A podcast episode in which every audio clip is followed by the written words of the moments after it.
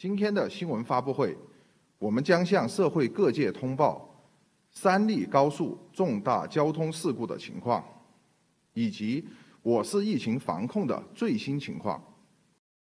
通报前，我提议大家起立，向在此次事故中不幸遇难的市民默哀。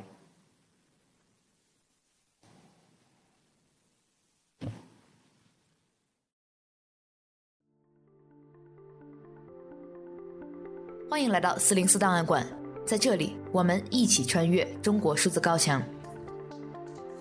CDT 周报是中国数字时代每周周日发布的原创栏目。我们从网站每周发布的内容里面精心挑选出一些重要文章加以整合，分为荐读、关注、要闻、言论、奇闻等几个类别，方便读者了解过去一周中国数字时代重点关注的内容。如果大家希望了解更多本期节目中提到的新闻事件及相关文章，欢迎点击节目简介中的链接，在中国数字时代网站阅读全文。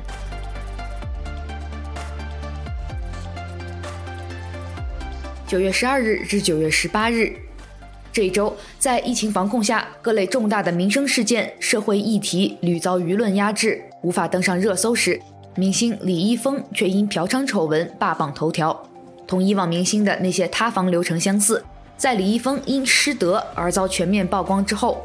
诸多品牌纷纷与之解约，李易峰出演过的某剧、某电影陆续被下架，一些正能量的代言形象也被紧急清理，包括李易峰曾经担任的国家安全部宣传大使身份。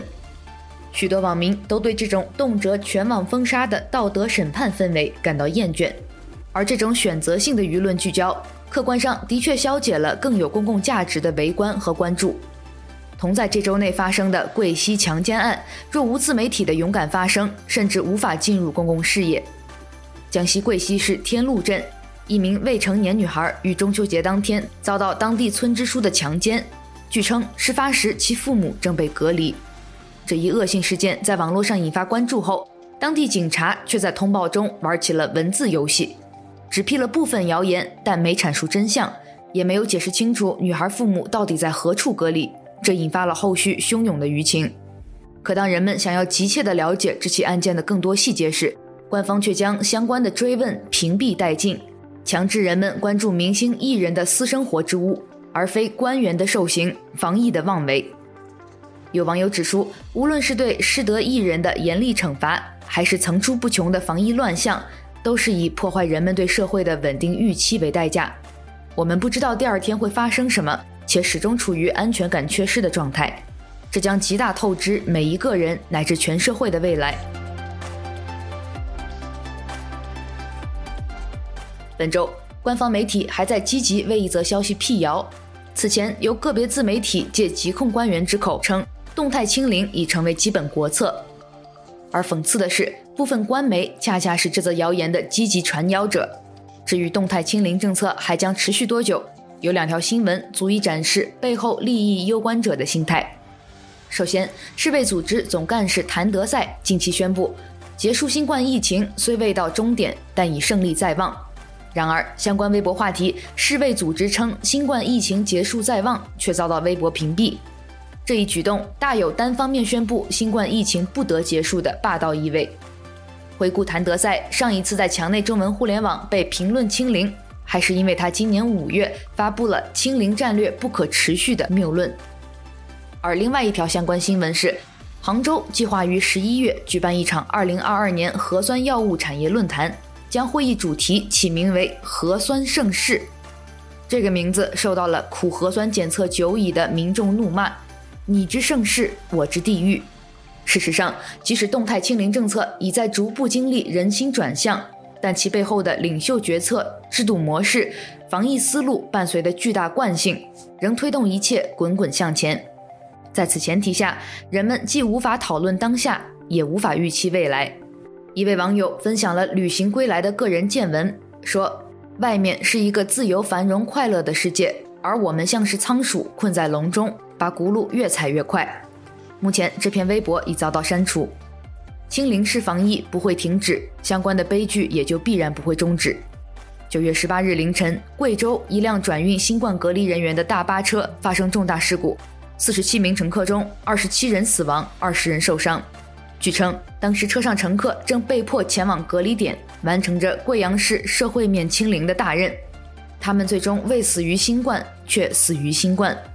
当一个国家因防疫大计让民众无法免于饥饿，让强奸案嫌犯受到间接保护，让核酸检测成为盛世常态，让无辜民众死于人祸，谁又能说我们没有被迫坐在一辆凌晨狂奔的大巴之上呢？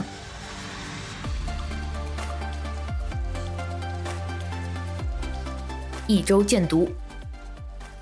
今天我们来关注蔡霞刊文批习近平自卑的偏执狂，中国在西藏采集数百万 DNA 样本，以及美中科技战进入关键窗口期的相关报告。本期 CDT 报告会，我们来关注蔡霞文章《习近平的弱点》，直指习是自卑的偏执狂。新疆集中营书记陈全国。还是西藏大规模采集 DNA 样本的始作俑者，中国黑客长期攻击人权组织，以及前谷歌 CEO 警告美国可能输掉科技战，中美科技战已进入到关键窗口期。我们不讨论动态清零该不该继续，毕竟官方有定调，我们不能去妄议。但放眼望去，也只有他们希望动态清零一直持续下去，永远持续下去。只有这样，他们才能大赚特赚、大捞特捞。公众想迎来的盛世是疫情结束，是生活如常。这段话来自微信公众号“执着”一篇已经被四零四的文章。盛世核酸，有人在万民苦困的伤口上撒盐。关于本周备受争议的核酸盛世、核酸药物产业高峰论坛。一周关注。九月十八日，贵州三都县发生一起重大交通事故。据三都县公安局通报，九月十八日凌晨，黔南州三利高速贵阳往荔波方向发生一起客车侧翻事故。事发时，车上载有四十七人。截至十八日十二时，事故造成二十七人不幸遇难，二十人受伤，正在救治。有关部门已紧急赶往现场处置，但在官方含糊其辞的同时，网民却热议，事故车辆实际上正在长途运送贵阳居民前去集中隔离。请见网络民意，你凭什么认为你不会在那辆凌晨的大巴上？九月十一日，《环球时报》官方微博前后发布了两条俄乌战争的新动态，评论区却遭遇大翻车，不少网民留言嘲讽俄罗斯战力拉垮。甚至还有网民谴责这场侵略战争的不义。对于评论区画风的突变，有网民问：“半年前的乌拉生在哪里？”请见翻车现场，俄爹快不行了，现在也就剩下普京的嘴还行。九月十三日，外交部发言人毛宁主持例行记者会，有记者提问：“拜登政府计划下个月扩大对向中国出口半导体的限制，中方对此有何评论？”对此，发言人毛宁这样回应：“美方这么做完全是科技霸权主义，美国是企图利用自己的科技优势遏制打压新兴市场和发展中国家。美方嘴里说的是要公平竞争，要基于规则，实际上做的是美国优先，实力至上。美国就是希望把包括中国在内的广大发展中国家永远控制在产业链的低端。”这种做法不具建设性。人民日报随即在微博发起话题：“美国限制芯片出口是科技霸权主义。”话题下却出现了大量翻车评论，不少微博网民谴责中方这一表述的流氓逻辑，还有人调侃：“再不精选评论就来不及了。”目前微博已开启评论审查，请见翻车现场。我得罪了邻居，他把 WiFi 密码改了，我骂了半天。九月十四日，世界卫生组织总干事谭德赛在接受记者采访时表示，现在世界正处于结束新冠疫情的最好时期。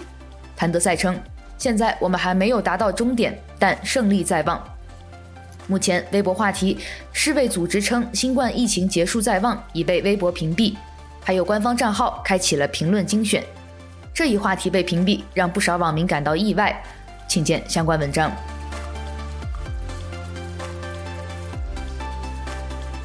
九月十四日，成都发布更新了一则疫情防控指挥部通告。通告称，因形势总体可控、平稳向好，官方决定从十五日十二时开始，将无社会面新增病例的大部分区域解封。这也意味着持续两周的成都封城暂告一段落，但市民的正常出行、餐饮娱乐、城区间流动等仍受到限制，恢复时间未知。然而，在成都解封的消息公布两小时前，一些内部会议截图就已陆续流出，在当地各大微信群疯传。许多成都市民提前得知了解封细节。一位在疫情防控会议上举起手机拍照的领导，被成都网民亲切称为“新热总”——成都普罗米修斯。据称，成都市长得知会议泄密，大为光火，但自己发火的信息很快又被外传。请见历次存照：热带雨林精神不死，成都市民提前得知解封信息，以及相关文章。下一篇一周关注，来自桃花潭李白，已经被四零四的文章，李易峰嫖娼解了谁的困？作者说，每每大家都憋闷到不行，总要有个明星会塌房，而塌房的主要方式，男明星通常是嫖娼，女明星通常是逃税，反正不是睡就是睡。而一旦塌房，热搜前二十有十几条就是关于这个明星的周边。先是各大品牌纷纷解约，再是他出演的某某剧或作品被下架，再是各种粉丝、路人或有或无、或真或假的爆料，而最重要的是各路官媒、信息平台、自媒体兴高采烈集体下场批判声讨。本周关于李易峰嫖娼的话题，我们收录了四篇已经被四零四的文章，请见相关阅读。一周惊奇。九月十三日，路火 Media 收到爆料称，江西鹰潭贵溪市天禄镇刘桥村一名十二岁的女童在家中遭该村党支部书记强奸，而其父母当时正在方舱隔离。获知消息后，要冲出方舱，被公安拦住了。请见相关文章。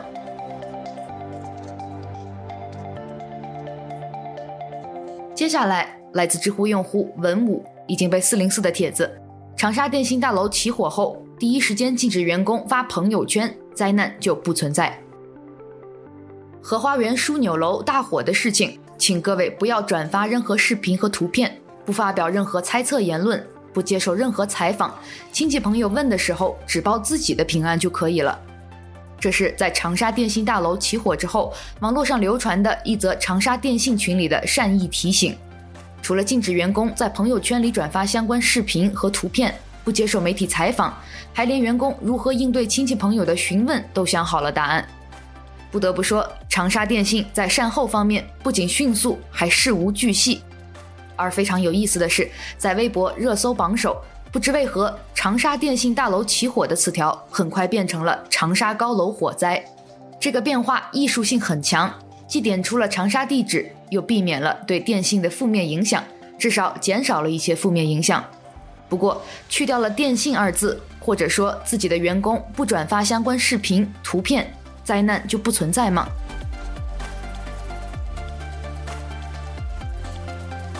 有些人、有些事儿，一天天越来越不正常了。网传一份某社区核酸采样信息登记卡，列有姓名、身份证号、婚姻状况。文化程度、联系方式、房屋性质、政治面貌、户籍所在地、实际居住地等要求填写的信息，且在填表说明中注明每项必填，让小伙伴们惊呆了。这是做核酸呢，还是查户口搞政审？请见来自微信公众号“疾风人法帖”的文章：做个核酸而已，为何非要搞得像政审？以及相关阅读。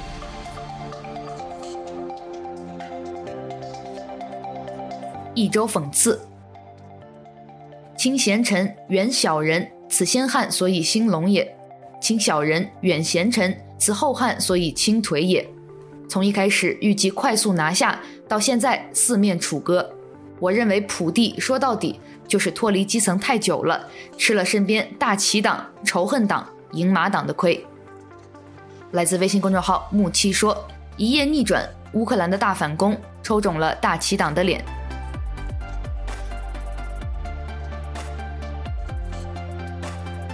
下面一周声音，清华大学法学院教授劳东燕曾多次在微博发声，质疑中国疫情管控措施可能侵犯公民权利，而他的微博在九月十五日遭到全部清空。一篇劳东燕教授在二零一九年的专访被网友再次翻出，大量转发。在专访中，劳东燕教授说：“这个社会需要善良而较真的人，有基本的善良，同时愿意像法治社会的公民那样，花费时间去较真，逼使现有的不合理规定做出相应的改变。”请见文章。劳东燕做一个善良而有棱角的人，来自微信公众号看法。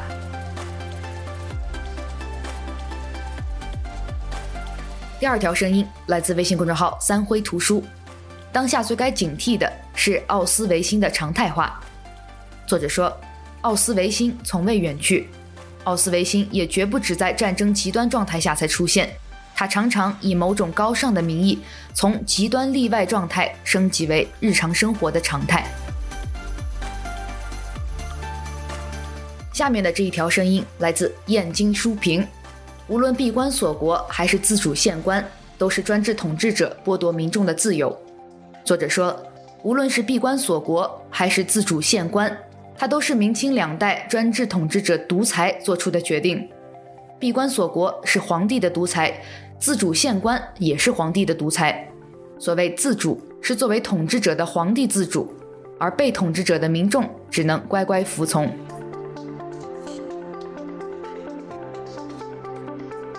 接下来的这条声音来自海涛评论：最荒唐的事常有崇高的理由。作者说，历史的看，荒唐的事情从来长久不了，但若它被崇高加持，就可以轻易摧毁一代人。历史的看，荒唐的事情虽然不长久，却总能反复上演，并携着崇高的理由将人们裹挟。本周的最后一条声音是一首小诗。来自微信用户小黑夜之精。我要到伊犁采一朵大大的棉花，我要到成都砍一根长长的竹子，我要做一根世界上最大最长的棉签，我要在午夜之前给月亮做一个核酸，明天晚上月亮的光将照亮我们门上的封条。一周故事。我们现在因为不做核酸无家可归了。九月十六日下午，网友入格在网上向他的朋友们发出了求助。上个月，入格从北京来到张家口怀来县的太平堡村画画。九月十五日上午，一伙人进入入格租住的房子，告知他和室友，如果他们不参加当地的常态化核酸检测，就要搬离太平堡村，否则停水停电。十六日晚上，入格发微博称。我们已经被驱逐出村，现在在距离村口两百米的地方搭帐篷，两个人，一猫一狗。他还发朋友圈说：“我会一直睡在村口，进行我的行为艺术，表达对常态化核酸政策的不满和不认同。”请见来自微信公众号“鸡蛋 bot” 的文章：“拒做常态化核酸，我们成了丧家之犬。”最后一周视频，九月十五日。一段防疫人员销毁某封闭小区居民网购物品的视频在网上流传。视频中，一名身穿防护服的防疫人员不断将集中堆放在一处的物资扔进垃圾车。这些东西几乎全是小区居民网购的生活物资。这一浪费食物的恶劣行为引起网民愤怒。请见 CCTV，防疫人员将居民生活物资扔进垃圾车，有限的权力内。做出最大的恶。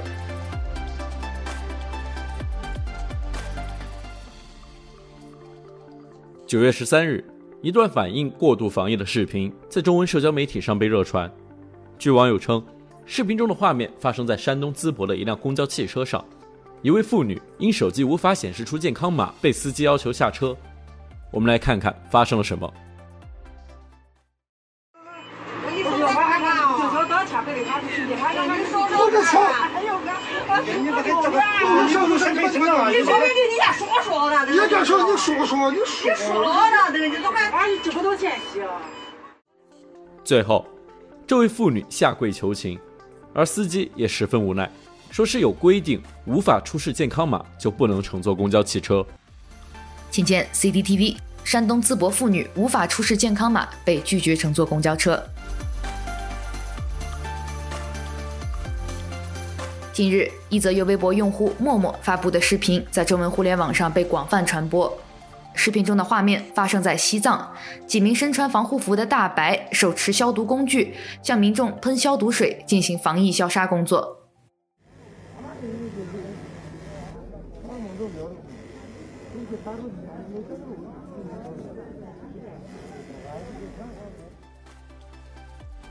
视频中，防疫人员对一位背着婴孩的妇女从头喷到脚，而她背后的孩子也没逃脱，被喷射消毒水。请见 CCTV，西藏防疫对民众喷消毒水，连婴孩都不放过。